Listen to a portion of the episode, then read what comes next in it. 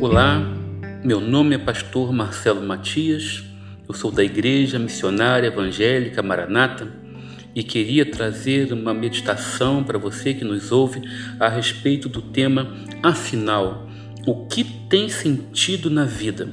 O livro de Eclesiastes, capítulo 1, versículos 1 e 2, nos diz o seguinte: Estas são as palavras do Mestre, filho de Davi, que reinou em Jerusalém. Nada faz sentido, diz o mestre. Nada faz o menor sentido. A história desse mestre certamente tem muito a nos ensinar. Salomão foi o homem mais sábio da terra, isso graças a um pedido feito ao Senhor. Quando o Senhor lhe ofereceu que fizesse um pedido, Salomão pediu sabedoria.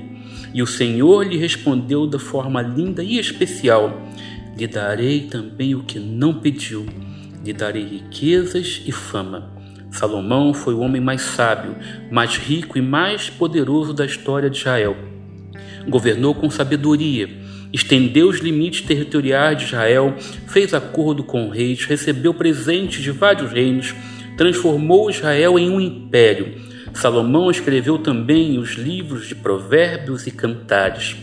Quando vemos essa incrível história de sucesso, vitórias, poder, fama, e lemos o livro de Eclesiastes, ficamos pensando o que aconteceu aqui. Como este rei vitorioso, bem-sucedido, se tornou este homem resignado, triste abatido do Eclesiastes.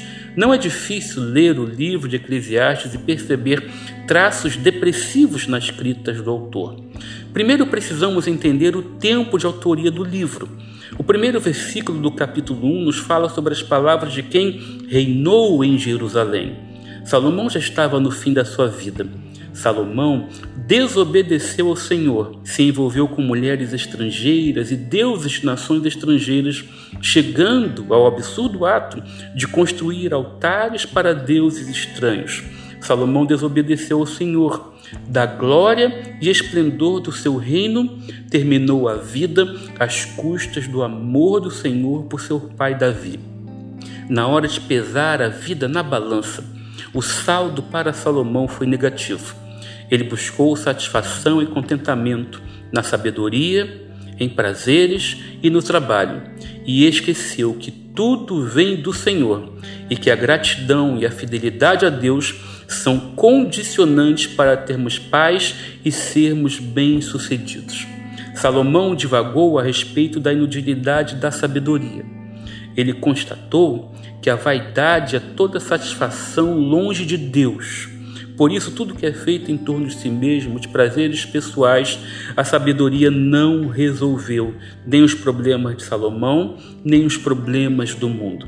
Salomão descreve sobre a inutilidade dos prazeres pois em seu texto de Eclesiastes, Salomão pode informar que foi um homem que teve tudo o que pudesse desejar, absolutamente nada. Salomão negou a si. Tudo o que ele quis, ele provou e ele conquistou. Mas ao final da vida, ele descobriu que isto foi absolutamente inútil. Depois, Salomão fala da inutilidade do trabalho porque ele atesta que durante a sua vida ele construiu o que nenhum homem jamais havia construído na história da humanidade. Mas a partir do seu fim, isso ficaria para a sua herança. E ele não tinha ideia daquilo que seria feito, daquilo que ele havia construído. Salomão se apresenta então um homem frustrado. O exemplo que temos não é de um homem qualquer, é de Salomão. Salomão realizou e teve tudo o que quis mas perdeu a paz e transformou a satisfação em fadiga e cansaço. Mas então, que é que faz afinal sentido na vida? Não é difícil descobrir. A primeira coisa é ser fiel ao Senhor no muito ou no pouco. O Senhor não aceita ser trocado, substituído por algo ou alguém a fidelidade ao Senhor é uma condição fundamental para sermos bem-sucedidos e termos paz. Portanto, é necessário ser fiel ao Senhor no muito ou no pouco. Em segundo lugar, ser grato, pois tudo vem de Deus. Tudo vem de Deus, na fartura ou na necessidade, precisamos ser gratos ao Senhor. A gratidão é algo inegociável. A ausência de gratidão é ausência de reconhecimento da presença de Deus. Portanto, nós precisamos ser gratos ao Senhor, sermos generosos pois uma das maiores satisfações que alguém pode ter é fazer o bem ao próximo, e esta é a terceira lição a respeito daquilo que vale a pena ser na vida, ser generoso. Porque satisfazer alguém, fazer o bem a alguém, satisfaz ao nosso coração e agrada ao coração de Deus. Portanto, valorize o que Deus já te deu. Salomão foi alguém que recebeu mais do que pediu. O que você tem recebido da parte do Senhor? Receba dele graça, receba sabedoria, receba paz e honre ao Senhor nos dias da tua vida.